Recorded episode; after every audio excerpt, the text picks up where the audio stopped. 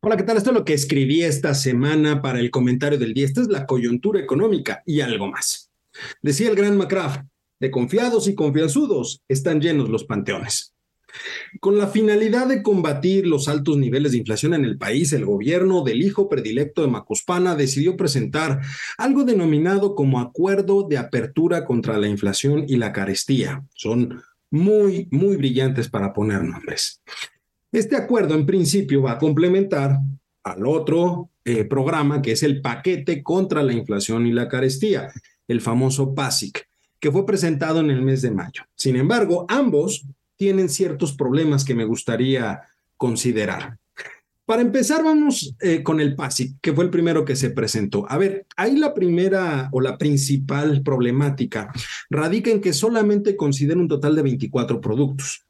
Y este es un problema porque si contrastamos con respecto a los datos del INEGI, la canasta de consumo mínimo en nuestro país considera 176 productos. Esa es la canasta de consumo mínimo. Es decir, si tratan de controlar el precio de 24 productos, como sucede en este momento, pues de ninguna forma se va a provocar una reducción en el nivel inflacionario, como lo hemos visto, contrario de lo que pudiese haber sucedido desde que se instauró este programa a la fecha, la inflación ha aumentado. Por otro lado, está este famoso acuerdo de apertura contra la inflación y la carestía. Aquí el principal problema radica en que existe una llamada licencia única universal, que no es otra cosa más que un permiso para hacer lo que se les dé la gana. Esta licencia la otorga el gobierno federal a las empresas firmantes de este acuerdo. Las exime, les quita la responsabilidad de tramitar cualquier permiso incluyendo aquellos que deban de extender instituciones como son el Servicio Nacional de Sanidad, Inocuidad y Calidad Agroalimentaria, que es el SENACICA, y la Comisión Federal para la Protección contra Riesgos Sanitarios, el COFEPRIS. También les quita eh, todo, impuesto, todo el impuesto general de importación.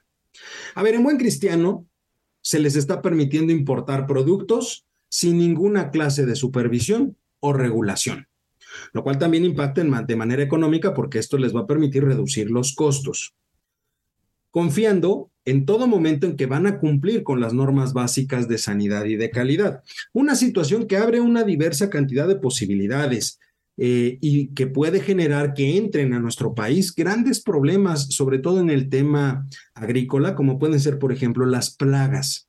O si nos vamos a los granos, ¿qué pasaría si hay granos en mal estado? Ojo, aquí podría volverse realidad aquello que tan ferozmente criticó el, el hoy morador de Palacio Nacional, que es lo del maíz con gorgojo, el frijol con gorgojo. ¿Qué sucedería entonces si efectivamente entra al país algún producto de baja calidad y con alguna contingencia sanitaria? Pues en realidad no está claro porque este acuerdo no habla de ninguna sanción. Es decir, confía plena y ciegamente, como le gusta al hijo predilecto de Macuspana, en que las empresas tendrán el control de esta situación. Pero en caso de que no sea así, pues tampoco hay una sanción clara. Por lo tanto, no hay un incentivo real para que se cumpla con la normativa. Y por el contrario, lo único que existe es un incentivo malicioso para que las empresas comercialicen productos que les permitan aumentar su ganancia a costa de los estándares mínimos de calidad y sanidad. Ojo, no estoy diciendo que todos lo vayan a hacer, pero el incentivo ahí está claro. Y en este país ya ha sucedido, no sería de extrañarse.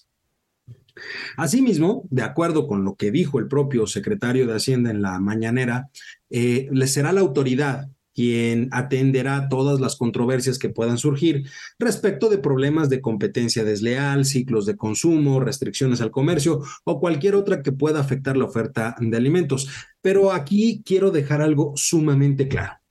En el momento en el que solamente las empresas firmantes tienen los beneficios de este acuerdo, es decir, no necesitan tramitar permisos, pueden importar sin el costo eh, arancelario, pues ya es el propio gobierno el que está provocando competencia desleal, ya que les da un beneficio a unas sobre otras, que se va a ver reflejado necesariamente, como ya lo dije, en los precios de mercado.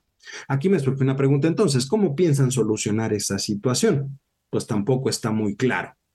Como podrá ver entonces, hay muchos cabos sueltos en este acuerdo. Y desafortunadamente, como en muchas ocasiones, los más perjudicados siempre van a ser las personas de escasos recursos. Me llama mucho la atención No me sorprende, aunque sí me llama la atención, que dentro del equipo de la Secretaría no exista una sola persona, una sola, que pueda corregirles la gran cantidad de tonterías que dicen. Si bien es cierto que el problema de la inflación en nuestro país puede ser por el lado de la oferta, eso no significa que la forma más adecuada de atacarla sea a través del control de precios. Como ya lo vimos, no funciona. Se necesita, por un lado, fortalecer la base productiva nacional, que lo he dicho varias veces. Pero por el otro lado, también necesitamos analizar la cantidad de dinero que circula dentro de la economía. Son cuestiones que quedan sumamente claras si hay tan solo un dedo de sensatez. Y sobre todo, si se analiza y se observa los datos que el INEGI proporciona. Por ejemplo, el incremento en el consumo interno, con datos del INEGI, está enfocado justamente en bienes del exterior. Significa que estamos demandando más bienes de afuera que de adentro. Pero para variar, eso es algo que desde Palacio Nacional no se entiende.